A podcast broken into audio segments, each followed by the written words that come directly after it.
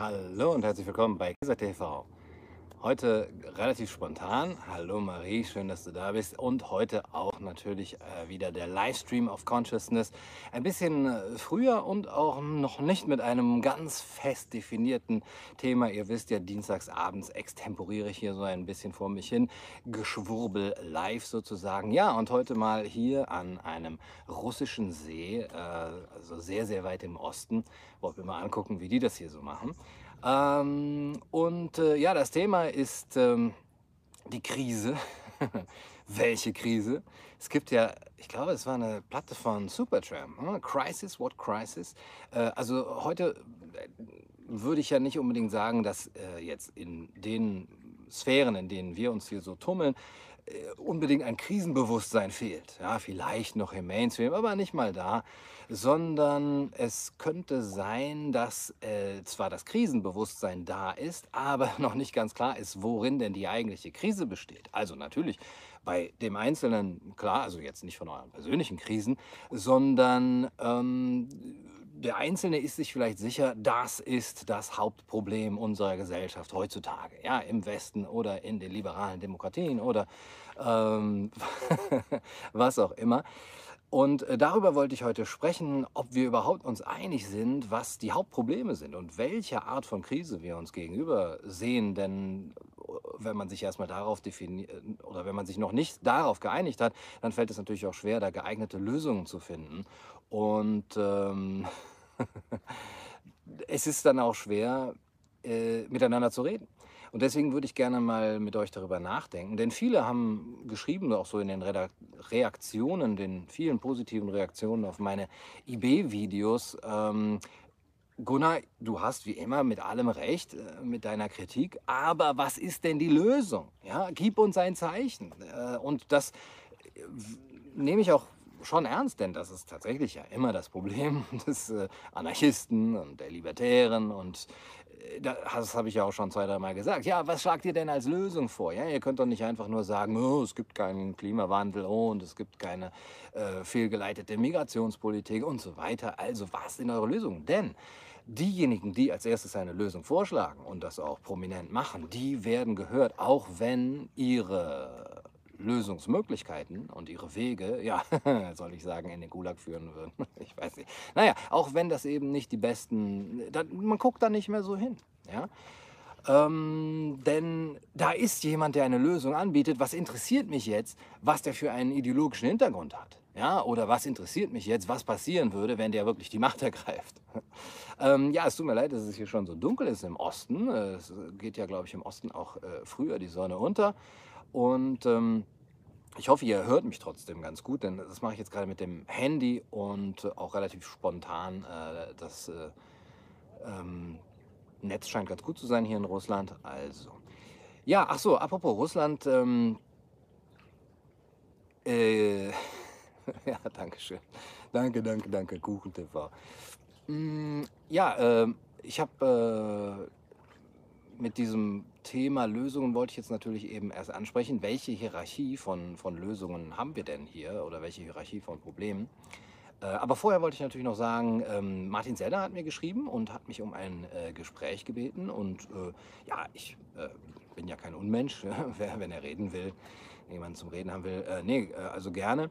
Ich habe jetzt, äh, ich gehe mal davon aus, dass die IB jetzt sich lange gefragt hat, uh, sollen wir Gunnar Kaiser überhaupt eine Bühne bieten ja, für seine Propaganda, für seine freiheitliche Aufklärung? Nachher ja, wirbt er uns hier unsere Leute ab, weil er ihnen eben bessere Lösungen äh, verspricht. Ja.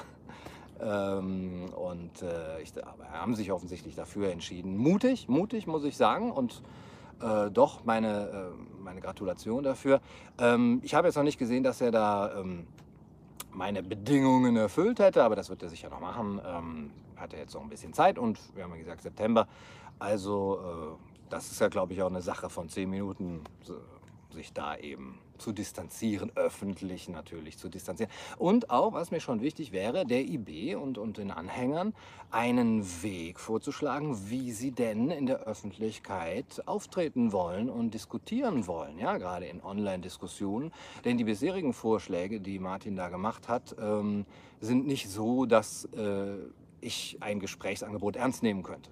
Ja, also wer empfiehlt, zu doxen, zu diffamieren, zu beleidigen, wer empfiehlt, die Diskussion gar nicht äh, ernst zu nehmen und gar nicht, auf äh, gar nicht zu überzeugen, sondern eben runterzumachen oder vor dem Publikum zu gewinnen.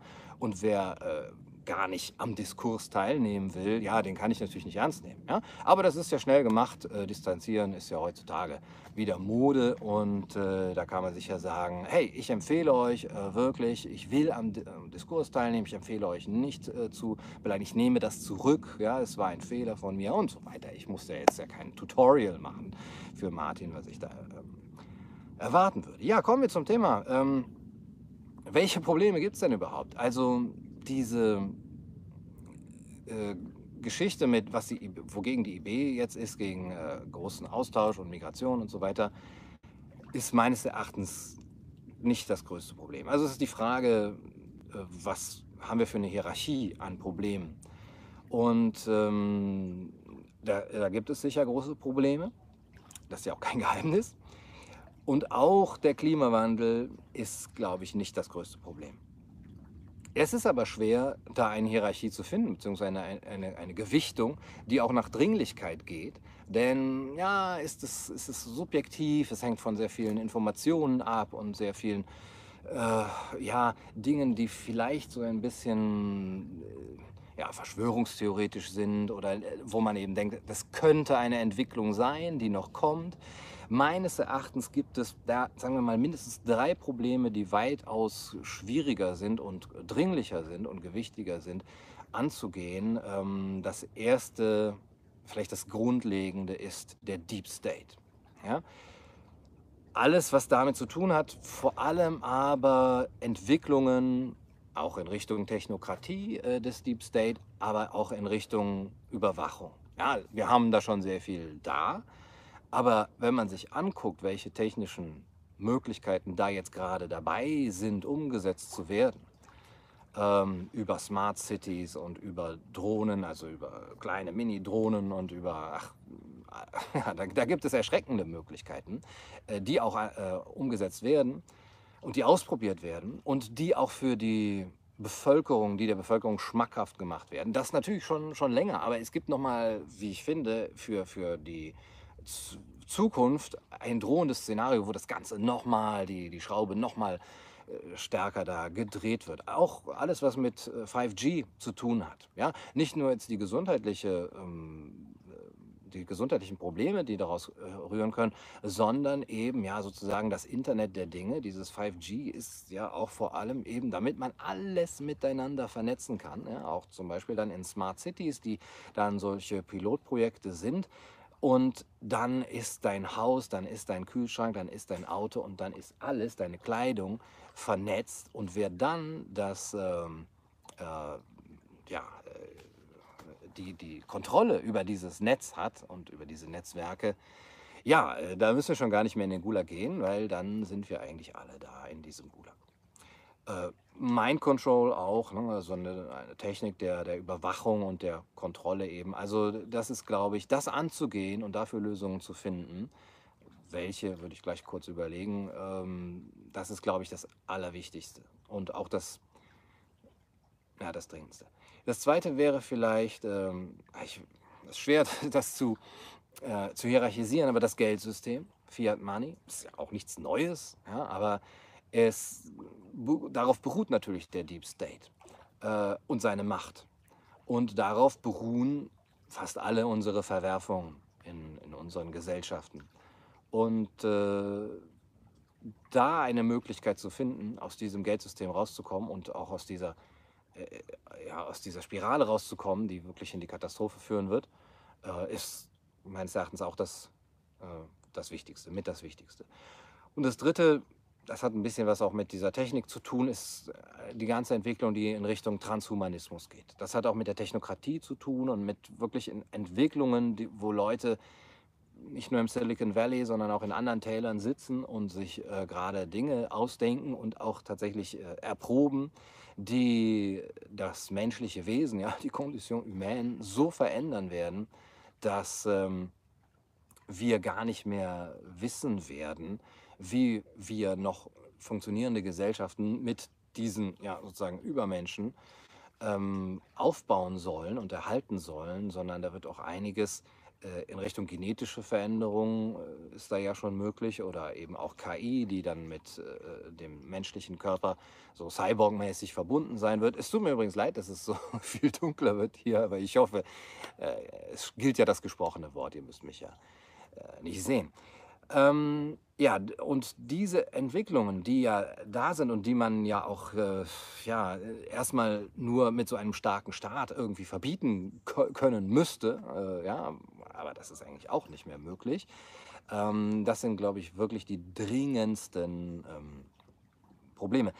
Was mit dem allen zusammenhängt, das ist vielleicht ein bisschen ein ober, ober, übergeordnetes Problem, ist ähm, der, ja, wie soll man das sagen, der Parasitismus, sagen wir es mal so. Damit meine ich die korrupten Machteliten oder Korruption überhaupt in Staaten, die sich natürlich auch mit dem Deep State nochmal ver, vervielfachen und die eben auf dieser staatlichen Macht beruhen und die auch in den einzelnen Staaten sehr unterschiedlich ausgeprägt ist. Aber im Grunde genommen geht es beim Parasitismus, das ist ja jetzt ja keine, keine Ideologie, sondern einfach ein Phänomen, darum, dass Menschen dort ihre Macht ausnutzen, um anderen Menschen Geld wegzunehmen. Ah, Korruption, äh, es ist im Grunde genommen Diebstahl, ja, aber Diebstahl, dem wir zustimmen, weil wir denken, es geht nicht anders oder weil wir es eben ja, nicht wissen. Ähm, aber dieser Parasitismus, also korrupte Machteliten, die ähm, den Menschen ihr Geld wegnehmen, auch über das Geldsystem natürlich und äh, Schulden, ähm, benutzen, und jetzt komme ich zu der Verschränkung mit den Ideologien, benutzen Ideologien, um ihre Macht zu erweitern. Denn Ideologien können meines Erachtens nicht herrschen. Also Rainer Mausfeld sagt, der Neo Neoliberalismus herrscht. Ja, oder Richard David Precht sagt, der Neoliberalismus herrscht. Die anderen sagen, hier herrscht ein Semisozialismus. Die IB sagt, der Liberalismus herrscht und schließt den Mördern die Tür auf und so weiter. Das, ich weiß, das ist metaphorisches Reden, aber meines Erachtens können Ideologien nicht herrschen, nur Menschen können herrschen. Und es sind Menschen, die dahinter stehen, die sich vielleicht einer Ideologie annehmen und diese nach vorne tragen und sagen, in diesem Namen machen wir das jetzt, ja, und wir verkaufen euch das so als Liberalismus oder als was als Sozialismus, was auch immer oder auch als Nationalismus. Aber das, die Ideologie ist nicht das Problem. Ja? Die Bevölkerung sind das Problem, wie Gauck sagen würde. Nein, die Menschen, die äh, korrupten äh, Machteliten sind das Problem, die diese Ideologien missbrauchen als Rechtfertigung vor der Öffentlichkeit. Und das kann man mit allen Ideologien machen, die für die Menschen eine Anziehungskraft haben. Und alle Ideologien haben eine Anziehungskraft, die sich auf eine Lösung beziehen oder sagen wir mal, die eine Lösung für ein Problem besprechen, das von den Menschen als ernsthaft äh, empfunden wird, als wichtiges Problem empfunden wird. Und natürlich wisst ihr, um dann der, die Ideologie auch als Lösung präsentieren zu können, braucht man erstmal das Problem und dann kann man natürlich das Problem entweder selber produzieren ja, und dann Problemlösung, äh, Problemreaktion, Lösung haben oder man hat vorhandene Probleme, die man noch ein bisschen verschärft oder die man ein bisschen in den Vordergrund stellt. Aber warum sind diese absolut wichtigsten Probleme wie Deep State, Geldsystem und Transhumanismus und der Parasitismus nicht äh, im Fokus der Öffentlichkeit, auch nicht im Fokus von irgendwelchen äh, populistischen Parteien oder von der IB oder so. Warum wissen nur wir das? Nein, also ich denke, dass die viel wichtiger sind, aber warum sind die nicht im Fokus der Öffentlichkeit? Weil es keine Ideologie gibt, die man vorschieben könnte, um dann selber seine Macht auf dieser Ideologie aufzubauen als Rechtfertigung und zu sagen, ja, seht ihr das Problem? Hier, Migration, großer Austausch. Liberalismus ist es schuld. Wir bieten euch an, weiß ich nicht, ja, den Nationalismus oder eben identitäres Dingsbums. Äh, das kann man mit dem Deep State nicht so gut und es ist eben auch viel versteckter. Also das alles, was wir sehen, also die Probleme bei der Migration oder auch bei die, die Schere zwischen Arm und Reich, die Ungleichverteilung, alles das, was wir sehen, sind ja Auswüchse oder, äh, oder ähm, Wirkungen dieses Parasitismus und dieses Deep State und des Fiat Money Systems. Aber man bleibt natürlich auf der Oberfläche, um zu sagen, äh, da, da, ist ein Problem hier, das sehen alle, das können alle greifen. Ja? Aber auch, auch das, was jetzt zum Beispiel von den Rechten als Problem empfunden wird, Frühsexualisierung, Gender Mainstreaming, äh, was die, die, die Auflösung der Geschlechterrollen, der Traditionsverlust, Auflösung von Gemeinschaften, äh, das sind ja tatsächlich auch äh, teilweise Probleme und teilweise auch ernstzunehmende Probleme. Die sind aber, selbst für die Rechten, sind es ja erstmal nur Wirkungen einer Ursache. Und zwar ist hier die Ursache der Liberalismus. Ja? Kurz gefasst, zu viel Freiheit führt, äh, schließt den Mördern äh, die Tür auf, ja? mit Ernst Jünger zu sprechen. Ähm, Meines Erachtens ist aber eben, wie gesagt, nicht die Ideologie schuld daran, sondern die Menschen an der Macht, die das entweder forcieren, die das als Problem erschaffen oder ja, eigentlich sind es diese beiden Möglichkeiten. Ja, entweder es wird tatsächlich erschafft, erschaffen oder es wird forciert. Es wird sozusagen auch durch, äh, durch Propaganda, auch in den Medien, ja, ähm, auch in den alternativen Medien, aber vor allem natürlich in den Mainstream-Medien, durch Propaganda hier gezeigt, hier, seht ihr da, äh, ganz schlimmes Problem. Aber ähm, was die wirkliche Ursache ist, ähm, naja, gut, okay. Ähm, ja, und wenn es dann eine Lösung gibt für das, was man da eben dann festgestellt hat als Problem, dann sind es halt immer etatistische Lösungen. Und das ist ja auch klar. Ja?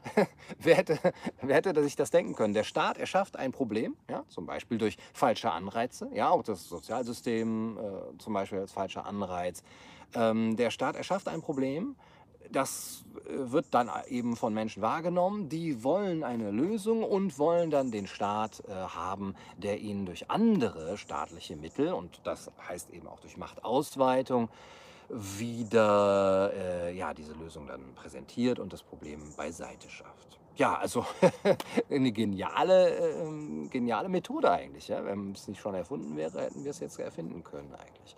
Naja, aber das Problem beim Etatismus ist natürlich nicht nur, oder es ist auch, dass eben der Staat dadurch stärker wird und ähm, die Freiheit der Menschen eingeschränkt wird, die ja vorher schon stark eingeschränkt war, wird sie halt äh, noch mehr oder auf andere Weise eingeschränkt. Und äh, das, ähm, das andere Problem ist, dass eben die äh, Erwartungshaltung und auch die passive Haltung der Menschen dadurch gefördert wird. So eine Bewegung, ja, auch äh, jede aktivistische Bewegung von links und von rechts ist ja auch immer so ein bisschen, ah, oh, Gott sei Dank, jemand macht's, ja, toll, ein anderer macht's. Da ist nämlich ein Team.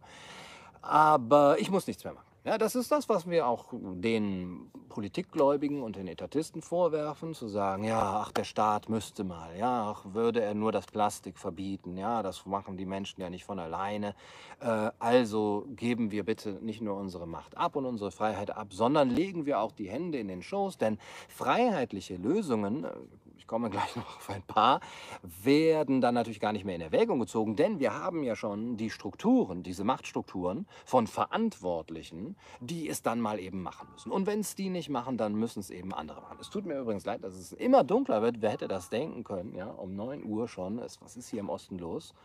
Kein Wunder, dass sie solche Probleme haben. Ja, also der Etatismus. Auch diese Rechts-Links-Balance. Sehr viele von den sehr wenigen kritischen äh, Kommentaren zu meinen IB-Videos haben geschrieben, ja, Gunnar, du hast mit allem recht wie immer mit deiner Kritik, aber der Mainstream ist absolut links und wir bewegen uns links auf einen Abgrund zu. Wir sind auf einem schmalen Grat, wir wollen eigentlich geradeaus. Rechts ist natürlich auch ein Abgrund, du hast recht. Aber um sozusagen umzuschwenken, ja, oder wie bei einem Boot, wir kippen nach links, müssen wir einfach nach rechts und wir müssen jetzt rechte Parteien unterstützen.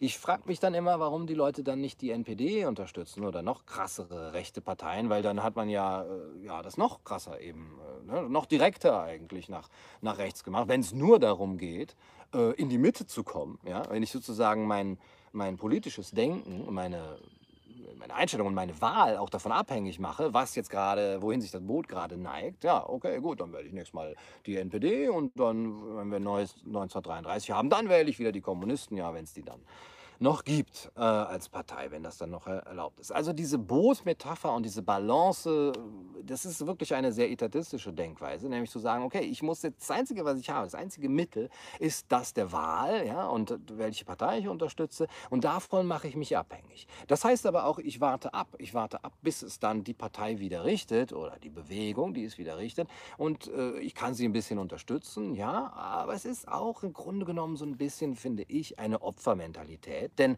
was mache ich denn in meinem eigenen Leben, um diesen Problemen wirklich ähm, Möglichkeiten entgegenzusetzen, als zu hoffen oder vielleicht auch zu spenden oder dann eben zu wählen, dass die Partei, die dann im Gegensatz zu der Bewegung ist, die das Boot gerade auf die eine Seite macht, dass die das dann eben wieder richten wird. Und diese Opfermentalität, ja, zu sagen, wir sind das Opfer von Merkel, ja, sie hat uns alle in den Abgrund gerissen. Und wir sind äh, das Opfer von Unternehmen, ja, die neoliberalen Unternehmen. Und so weiter.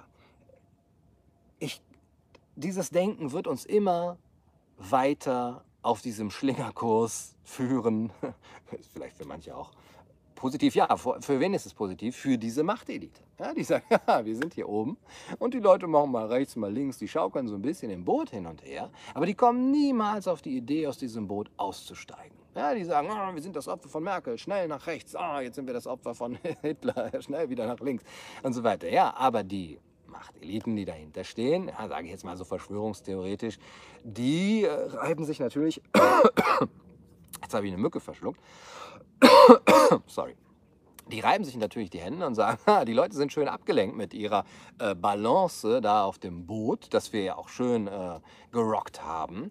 Ähm, und äh, wir, äh, das ist auch dieses Divide et Impera. Man hat das auch gesehen, finde ich, ganz stark bei Bush, Obama, Trump. Ja, nach Trump wird natürlich irgendwann wieder ein, ein Demokrat kommen, der, dann werden die, die Demokraten wieder befriedigt werden. Er wird genauso wenig verändern wie schon äh, Bush und Obama. Ich kann mich noch erinnern, 2008, äh, da habe ich zum ersten Mal auch so libertäre Podcasts, so US-amerikanische US Podcasts gehört, 2009 und so. Und da, da haben die schon gesagt, ähm, also wenn die Leute es jetzt ein Jahr nach Obama, nachdem nach Obama so ein großer Hype um den Erlöser war, yes we can, nach, wenn sie jetzt immer noch nicht verstanden haben, nachdem er ein, zwei Jahre dann im Amt war und dass nichts passiert ist, nichts, sogar die Sachen schlimmer werden, wenn sie dann nicht verstanden haben, dass Politik nicht die Lösung ist, ja, dann weiß man es auch nicht mehr. Ne? Sie müssen doch jetzt wirklich aus, dem Boot eigentlich aussteigen. Ja, was nein, was, natürlich nicht. Ne? Weil diese Abwart oder diese Opfermentalität, das Abwarten, die passive Haltung, ein anderer macht es, der Staat muss es machen, weil die eben immer noch äh, vorherrschend ist. Und ja, es dann natürlich auch um diesen Kampf, um, um die, die Köpfe und, und die Mentalität und die Herzen geht. Ja, auch diese kulturelle Hegemonie, dieses Reden, ja dann können die Rechten die kulturelle Hegemonie von rechts, im Moment von euch aus gesehen von rechts, äh, er, er, erreichen, erlangen. Und dann wird es so in, weiß ich nicht, 20, 30 Jahren wieder eine neue APO geben und einen neuen äh, Rudi Dutschke, der dann wieder die kulturelle Hegemonie von links erlangen will und so, und so weiter. Ja, und so wird das immer hin und her schwanken.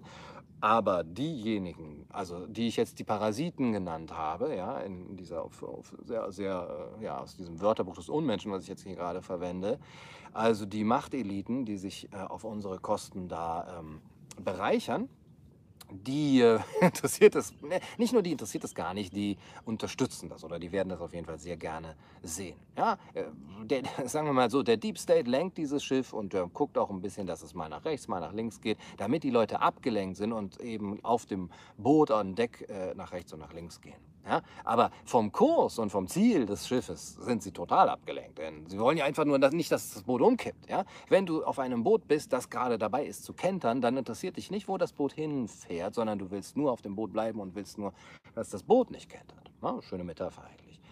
Naja, aber im Grunde genommen ist, sind meines Erachtens politische Bewegungen absolut ohnmächtig. Äh, sie sind, wenn, dann Pflaster ja, die man so irgendwo drauf tun kann und wo die Leute wieder so eine Hoffnung schöpfen können. Ah, die tun was, ja, die sprechen es wenigstens an.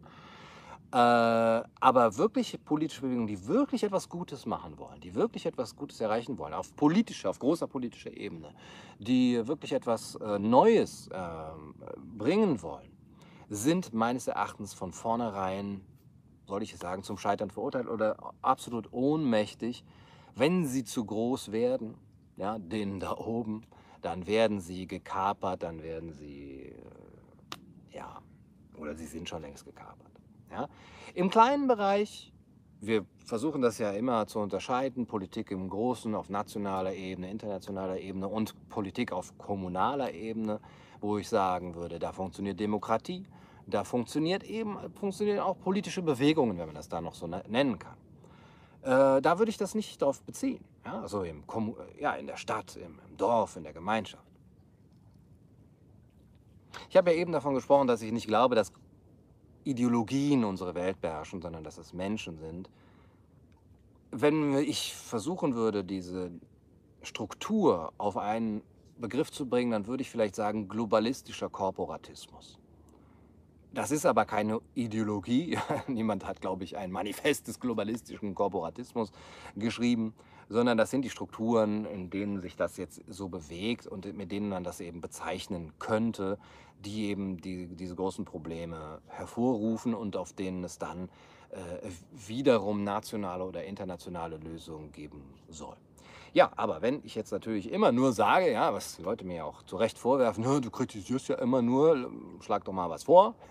Wo ist denn die libertäre Lösung für alle unsere Probleme der Welt?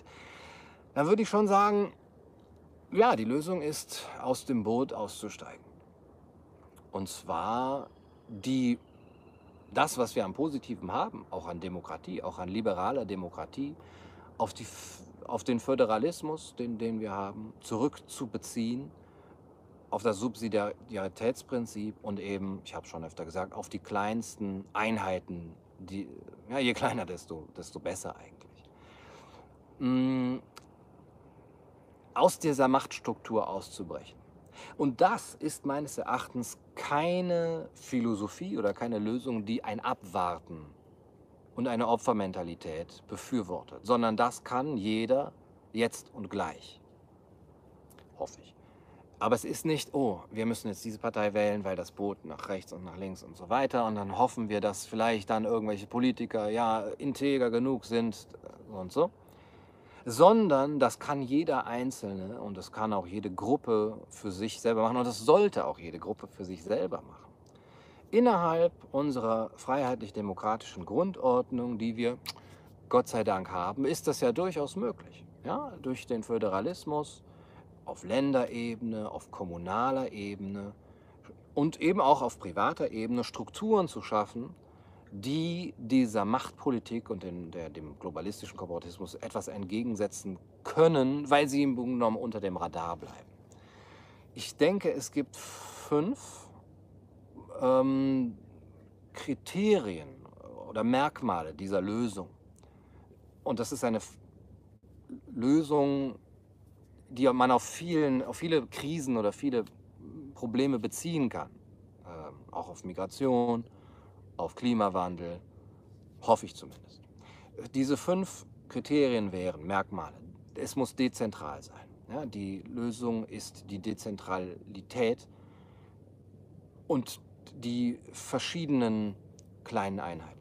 Es muss privat sein, das heißt, es muss so weit wie möglich auf Eigentum beruhen ähm, und es darf eben dadurch niemand ähm, äh, ja, gezwungen werden. Also die, es sind private Angebote, sagen wir so.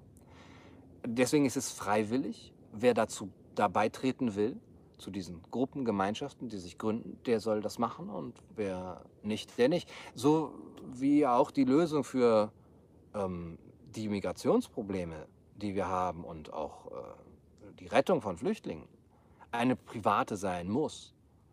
Ja, wer sich darum kümmern will, der tut das und wer das nicht will, der tut das nicht. Ja, das hat ja auch die PDV jetzt gerade noch mal geschrieben. Das fand ich schon, schon vor drei Jahren eigentlich die einzige Möglichkeit. Ja? Nicht Leute zu Solidarität zu zwingen, sondern die Solidarität, die da ist. Ja? Das nehme ich jetzt mal denen, die sich dafür einsetzen, ja auch ab. Äh, und wie viele Leute haben denn gespendet für die Mutter des toten Achtjährigen äh, Frankfurt, Hauptbahnhof? Das sind jetzt eben, waren es 100.000 Euro in, in sechs Tagen. Das ist ein anderes, äh, ja äh, ich habe das äh, auf, auf Telegram äh, verlinkt übrigens, aber das findet ihr auch bei GoFundMe, ähm, dass da eben ja aus, aus, aus, aus Solidarität, was, was man da auch immer, das ist ja das Einzige, was man machen kann, jetzt leider im, im Nachhinein, dass da eben so viel gespendet wurde. Naja, gut, also freiwillig muss es sein, friedlich muss es sein, das heißt, der Weg dahin muss ein friedlicher sein. Und der ist auch, ein, der ist auch total friedlich möglich, weil es immer ein weiteres Zurückziehen aus dieser offiziellen Politik ist und auch kein, kein sich äh, äh gegen irgendwelche äh, Gesetze wenden oder so. Diese Gesetze, die können da schön weitermachen. Nur wir finden Möglichkeiten, wie wir äh, innerhalb dieser Gesetze für uns Gemeinschaften und ähm, Gruppen äh, schaffen können, in denen ein friedliches Leben mit ähm, Menschen, denen, die uns einigermaßen gleichgesinnt sind und die ja das Gleiche wollen, nämlich eine friedliche ähm, Gemeinschaft. Äh, jetzt weiß ich nicht mehr, wie ich den Satz angefangen habe, ne? aber ihr wisst schon, was ich meine. Und das fünfte wäre handlungsorientiert. Also was kann man tatsächlich machen? Nicht äh, wählen, nicht eine Partei unterstützen oder eine Bewegung, sondern welche dezentralen Netzwerke kann man aufbauen? Und da gibt es schon einiges und äh, da hoffe ich, dass es da auch immer mehr geben wird. Für sich jetzt speziell, man muss ja keine Lösung, so, so wie ein Allheilmittel für die ganze Welt oder für ganz Europa oder ganz Deutschland finden, sondern man muss für sein eigenes Leben und die Gemeinschaft, die man aufbauen will, eine Lösung finden und die eben aufbauen. Ja, und ich denke auch, wie, wie sagt man, you can't vote your, yourself your way to freedom kann sich da nicht hinwählen. Man kann nicht die Machtstrukturen benutzen, die einen einzwängen, um sich sozusagen zu, zu befreien. Äh, du kannst das aber, äh, naja, also es gibt äh, diese Lösung. Das Problem, ich glaube, ein großes Problem ist, dazu gezwungen zu sein, mit Menschen zusammen zu sein, mit denen man nicht zusammen sein will. Ihr kennt das, ja, vielleicht aus der eigenen Familie.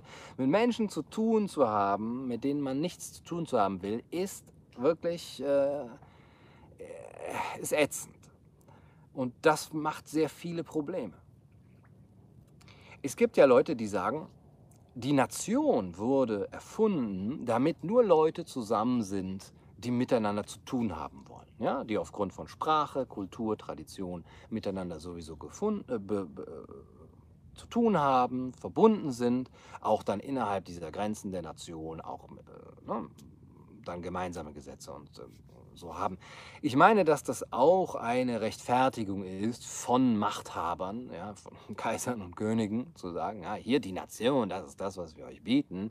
Äh, ja, ihr habt euch jetzt selber Grenzen und Gesetze gegeben. Dass das aber im Grunde genommen eine Rechtfertigung ist für diese Machtstruktur, die sagt, ja, es ist eine schöne Ideologie, das ist nämlich eine bessere Ideologie zum Machtmissbrauch. Ja, die, die Gruppe oder das Kollektiv, ja, ihr, wir als Deutsche haben uns zusammengefunden und wir geben uns jetzt äh, gemeinsame Gesetze und so weiter.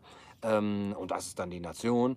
Ähm, was man auch daran sehen kann, dass heute solche Kollektive nicht mehr nützlich zu sein scheinen für die Machteliten. Die beruhen jetzt nicht mehr darauf, wie damals eben Könige gesagt haben, äh, deutsches Volk oder Nation, sondern äh, es sind irgendwie andere Kollektive. Vielleicht ist es auch noch nicht so ganz klar, welches Kollektiv das jetzt ablösen soll oder welche Kollektivideologie denn die Rechtfertigungsideologie sein soll für die Macht. Also Sozialismus war es die Klasse, ähm, äh, oder wo, wo man gesagt hat, ja, alles das, alle Situationen oder, oder Verhältnisse, wo der Mensch als geknechtetes Wesen äh, lebt, ja, nach Marx, äh, ist das, äh, was wir ändern wollen und das ist unsere Ideologie und die schieben wir euch vor als äh, Mittel eben unsere Macht dann ähm, auszuweiten. Ja, was ist heute die Ideologie? Ich weiß es noch gar nicht. Vielleicht ist es auch gar kein, ähm, gar keine gar kein Kollektiv mehr, das äh, als, ähm, als Rechtfertigung für diese, sagen wir mal, globale Macht in Richtung eine Weltstaat ähm, herhalten muss, weil es da auch ja sehr schwer ist. Welche Gruppe sollen wir denn jetzt nehmen? Männer gegen Frauen oder, oder was? Schwarze gegen Weiße? Ähm, das kann übrigens auch noch äh, so eine Ideologie sein, ja, so ethnische Unterschiede in Deutschland vielleicht weniger, aber in den USA oder vielleicht auch sogar in Frankreich mehr. Aber äh, ich glaube, dass diese Gruppen nicht mehr so stark äh, auf, dass es da keine Gruppenideologie mehr geben wird, weil ja die Machtelite mehr in diese supranationalen Strukturen rein will oder schon ist ja, und das eben verkaufen will. Aber was vielleicht statt der Gruppe passieren könnte, ist eben, dass man Angst verkauft. Ja? Und ja, woher wüsste das besser als wir? Jetzt, wo es auch immer dunkler wird. Ähm, hinter mir kommt jetzt gleich das Ding aus dem Sumpf, habe ich das Gefühl. Ähm, also Angst vor dem Klimawandel oder Angst vor Migranten oder Angst vor was weiß ich, ja, und dass man das den Leuten verkaufen kann als das, was sie eben wieder in diese Machtstrukturen hineintreibt. Ja? Und wie gesagt, die Lösung äh, wird sein, kann nur sein, eine dezentrale, private, freiwillige, friedliche und handlungsorientierte Weise zu finden, eine Gemeinschaft aufzubauen. Neue Gemeinschaften und diese Gemeinschaft muss auch nicht, die muss auch nicht liberal sein. Ja, wer damit nichts zu tun haben will. Die muss auch nicht rechts sein oder nicht links sein. Äh, wobei ich es wahrscheinlich schwierig finde, rein soziale, sozialistische Gemeinschaften aufzubauen. Ich habe da mal ein Buch rezensiert über den Kommunismus in den USA, wo sich nämlich Kommunen gebildet hatten, kommunistische Kommunen oder auch religiöse Kommunen, die allesamt sehr schnell gescheitert sind, weil den Menschen ja immer das Geld ausgeht beim Umverteilen, äh, nämlich sehr schnell. Ähm, naja, aber das ist ein anderes Thema. Äh, es wäre natürlich schön oder ich glaube, dass äh, das Naturrecht für solche Gemeinschaften gelten müsste. Ähm, aber das Problem ist natürlich, dass die Meinungen darüber, was jetzt das Naturrecht ist, äh, auseinandergehen und dass dann eben das positive Recht für diese Gemeinschaft noch unterschiedlich sein kann. Aber der große, der große, große Vorteil dieser Dezentralisierung von Gemeinschaften ist, dass man im Grunde genommen sowas wie Best Practices hat, ja, um in dieser Unternehmersprache mal zu sprechen. Dass man also einen Wettbewerb der, naja, Systeme kann man schon gar nicht mehr nennen, finde ich, aber einen Wettbewerb der Möglichkeiten, der, der auf dem hm, Markt dieser, dieser Angebote, ja, äh, auch in Richtung freie Privatstädte, das Buch von Titus Gebel wollte ich übrigens auch mal besprechen, in dieser Richtung hat und dann eben sagen kann, Moment, was funktioniert hier gut? Ja, guckt mal in diese Stadt, guckt mal in diese Stadt. Da haben die, die sich diese Gesetze gegeben. Ja, freiwillig, privat, eigentumsbasiert friedlich äh, leben die dort zusammen. Dann leben da vielleicht auch äh, eine ethnisch homogene äh, Menge in dieser Gemeinschaft zusammen. In der anderen Gemeinschaft lebt eine Multikulti-Gemeinschaft zusammen, ja, weil sie das so wollen, aber auch niemandem aufzwingen, der das nicht will, so wie das heute so ist. Ja, die einen wollen Multikulti und wollen das vielleicht den anderen aufzwingen, die anderen wollen es nicht und wollten ethische Homogenität und wollen es den anderen aufzwingen. Ja, und der dritte freut sich. Und wer das ist, haben wir ja schon geklärt. Äh, sondern dann kann da die Multikulti-Kommune, sage ich jetzt mal, oder Gemeinschaft leben, da kann die ethnisch homogene Gemeinschaft äh, leben und niemand äh, wird gezwungen, niemand wird verletzt, niemand wird gestört. Ja? Und wenn sich herausstellt, dass das eine gut funktioniert und das andere nicht, ja, dann kann man sich eben Best Practices von anderen abgucken. Es gibt ja auch schon Beispiele dafür, das Problem, finde ich, ist aber immer darauf hinzuweisen, weil die ja auch gerade noch in, ähm, in einem Planungsstadium oder so einem Kindheitsstadium sind und natürlich auch Kinder Kindheitskrankheiten haben. Und gerade Skeptiker und auch Leute, die ein Interesse daran haben, dass so etwas nicht hochkommt, dann schnell sagen, ja, guck mal da, in diesem ja, sagen wir mal, in dieser libertären Kommune, was man da, was da alles, ja, da werden äh, haschisch rauchende Kinder verkauft, ja, an, an Leuten mit, mit Mini-Nukes. Ähm, und dass man natürlich diese Kindheitskrankheiten ähm, vorheben kann und sagen kann, ja, ey, wie soll das funktionieren? Guck mal, guck dir das an, das hat nicht funktioniert. Ja? Deswegen würde ich auch gar nicht jetzt auf solche eigen, einzelnen Beispiele verweisen. Man kann halt sagen, ja, guckt euch, wenn euch das interessiert, guckt es euch unvoreingenommen an und oder probiert es aus oder schafft selber solche Möglichkeiten. Ja, auch durch das Internet sind ja solche Möglichkeiten. Da muss man ja nicht mal Land besitzen. Ist das ja alles ähm, viel besser möglich, auch, auch durch die Kommunikation. Ähm, guckt euch das an, macht es selber, wartet nicht ab und ähm, ja, hört nicht sozusagen auf die, auf die Skeptiker, die sagen, das kann ja sowieso nie funktionieren, ja, ohne Zwang, wie soll das denn gehen, ja, wer baut denn dann die Straßen und so weiter. Ähm, aber deswegen bin ich immer so ein bisschen ge gehemmt, reluctant, wie sagte man auf Deutsch, äh, darauf hinzuweisen, ja guck mal, das gibt es da und da gibt es so schon so kleine ähm, äh, Sprie sprießen wie Pilze aus dem Boden, ähm, um eben der Gefahr zu entgehen, das im Keim auch zu ersticken. Ich weiß jetzt gar nicht, ob Pilze Keime haben, die man ersticken kann, aber ihr, ihr wisst schon, was ich meine. Ja? Ja, das wäre es so von mir. Ich habe heute gar nicht die Kommentare gelesen, weil ich das mit dem Handy hier mache, wie ihr seht, und es auch viel zu dunkel ist zum Lesen. Und die Kommentare schweben da alle so vorbei, aber ich kann mir die ja hinterher mal angucken. Vielen Dank auf jeden Fall für eure ähm, Gegenwart. Äh, es wird jetzt wirklich langsam dunkel. Ich wollte noch eine Sache euch mitteilen. Nee, ist, äh, mitteilen ist das falsche Wort. ich habe eben beim Spazierengehen hier so am See über den Film Der Club der Toten Dichter nachgedacht, den ihr ja sicher alle kennt. Genialer Film, wie ja eigentlich alle Filme von Peter Weir. Ähm, der Club der Toten Dichter, als ich ihn jetzt zum zweiten Mal gesehen habe, hat er mich ganz anders berührt als damals in den 80ern, ja, als ich gerade geboren war und den geguckt habe. Ähm, in den 80ern war das ein Film, der sich für Individualismus ausspricht, beziehungsweise der die starken Eingriffe eines Kollektivs in die Entwicklung äh, junger Menschen kritisiert. Als ich es jetzt nochmal geguckt habe, ist mir das gerade am Anfang noch stark aufgefallen. Das spielt ja da in den USA, in einer sehr traditionsbewussten Schule, in den 50er Jahren auch noch. Und diese Schule setzt sehr eben auf Rituale. Die haben Mottos, ja, ich habe ich mir rausgeschrieben. Also Ehre, Tradition, Blood and Honor, irgendwie sowas.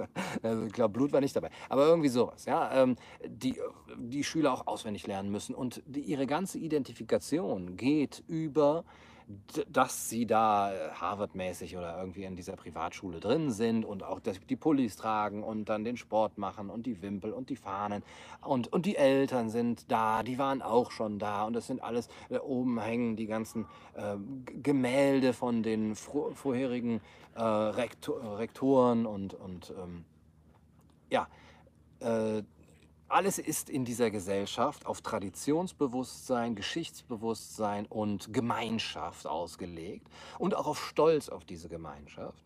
Und ja, die Stoßrichtung des Films, wenn ich mal solche perversen Worte in den Mund nehmen darf, geht ja eigentlich dahin zu sagen, guckt euch an, wie schlimm das für die psychische Entwicklung von kreativen jung, jungen Menschen sein kann. Ja, der eine bringt sich ja schließlich auch am Ende um, äh, Spoiler, so zu spät. Ähm, und jemand, der sie da rausholen will, wie dieser Mr. Keating, ja, Captain, mein Captain, äh, ist im Grunde genommen jemand, der sich schuldig macht, weil er gegen die Tradition verstößt. Er ist ja auch derjenige, der zum ersten Mal da neue Methoden einführt und alles anders macht, der das aber nur machen kann und auch sein großer Erfolg und seine Beliebtheit bei den Schülern beruht nur darauf, weil es die Tradition und die starren Regeln schon gibt, die eingehalten werden müssen und er jetzt der erste Lichtblick ist, wo man endlich mal als Jugendlicher ein bisschen Freiheit und Geist und Kreativität spürt. Und der Film ist ja in den 80er Jahren gedreht worden, spielt aber in den 50er Jahren. In den 50er Jahren, die selber eben ja auch eine sehr, sagen wir mal, traditionsbewusste Zeit waren, dann auch in den USA, wo auch eben das Wort der Eltern und die Hierarchie dann, der sehr, sehr viel galt und Lehrer noch Autoritätspersonen waren. Damals waren noch nicht alle schlecht. Ähm, und diese Schule spiegelt sozusagen die Gesellschaft in Nutze wieder, wenn man das jetzt in Nutze überhaupt irgendwas widerspiegeln kann. Und kritisiert über äh, die Allegorie der Schule diese sehr traditionsbewusste und sehr starre Gesellschaft, die den Individuen keinen Raum zum Atmen lässt. In den 80er Jahren allerdings ist, glaube ich, gerade so eine Zwischenphase erreicht, wo man sich eigentlich fragt, ja, Moment, haben wir überhaupt diese, diese, diese Strukturen noch? Ja, das waren ja in den 80er Jahren schon längst aufgelöst. Ähm, und heute, also als ich jetzt den Film wiedergesehen habe, würde ich fast sagen, dass ein solcher Film, wenn er jetzt nochmal gedreht worden würde, gar, keine, gar keinen Erfolg mehr hätte. Weil den Schülern oder den Kindern, die das gucken, also ich war damals 14, 15, glaube ich, als ich es gesehen habe, 16, und es hat einen super starken Eindruck auf mich gemacht. ähm, dass es heute auf 15-, 16-Jährige gar keinen Eindruck mehr machen würde, weil eben diese Struktur, diese Tradition, diese Hierarchie auch fehlt und sie ja sowieso machen können, was sie wollen. Und dann auch so, heute sind sowieso alle Lehrer wie dieser Mr. Keating, ja, oh Captain, mein Captain, ja, alle stehen sozusagen als Default-Position schon mal auf dem Pult, ja, und machen von da aus Unterricht. Und dass sich mal einer hinsetzt und ein bisschen Disziplin verlangt, äh, ist dann eher das, ähm, äh, das Revolutionäre.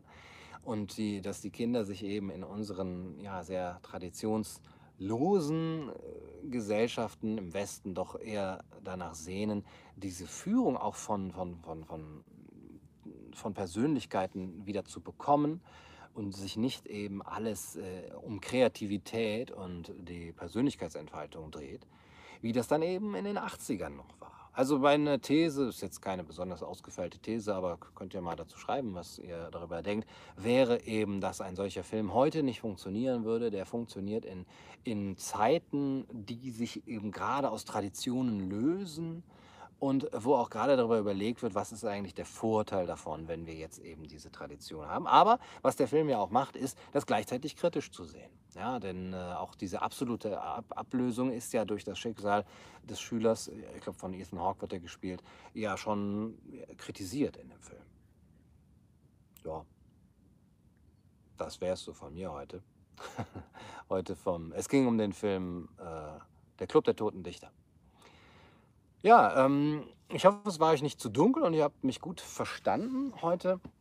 Ansonsten, ja, schreibt irgendeinen Quatsch in die Kommentare. Ich bin hier übrigens am Müggelsee, ist einer der, wie ich finde, schönsten Seen von Berlin, gerade noch Berlin, im Osten, Osten, Osten bei Friedrichshagen. Aber wie gesagt, es wird früher dunkel am Müggelsee, kann ich auch nichts dran machen. Ja, ja danke für den, für den Quatsch und ähm, ich versuche jetzt irgendwie durch den Wald nach Hause zu kommen. Wünscht mir Glück äh, oder Pech, je nachdem, wie ihr zu Kaiser TV steht. Das war's für heute. Bis zum nächsten Mal. Macht's gut. So, wie macht man das aus? Ja, wieso, ne? Achso, genau, da oben. Ciao.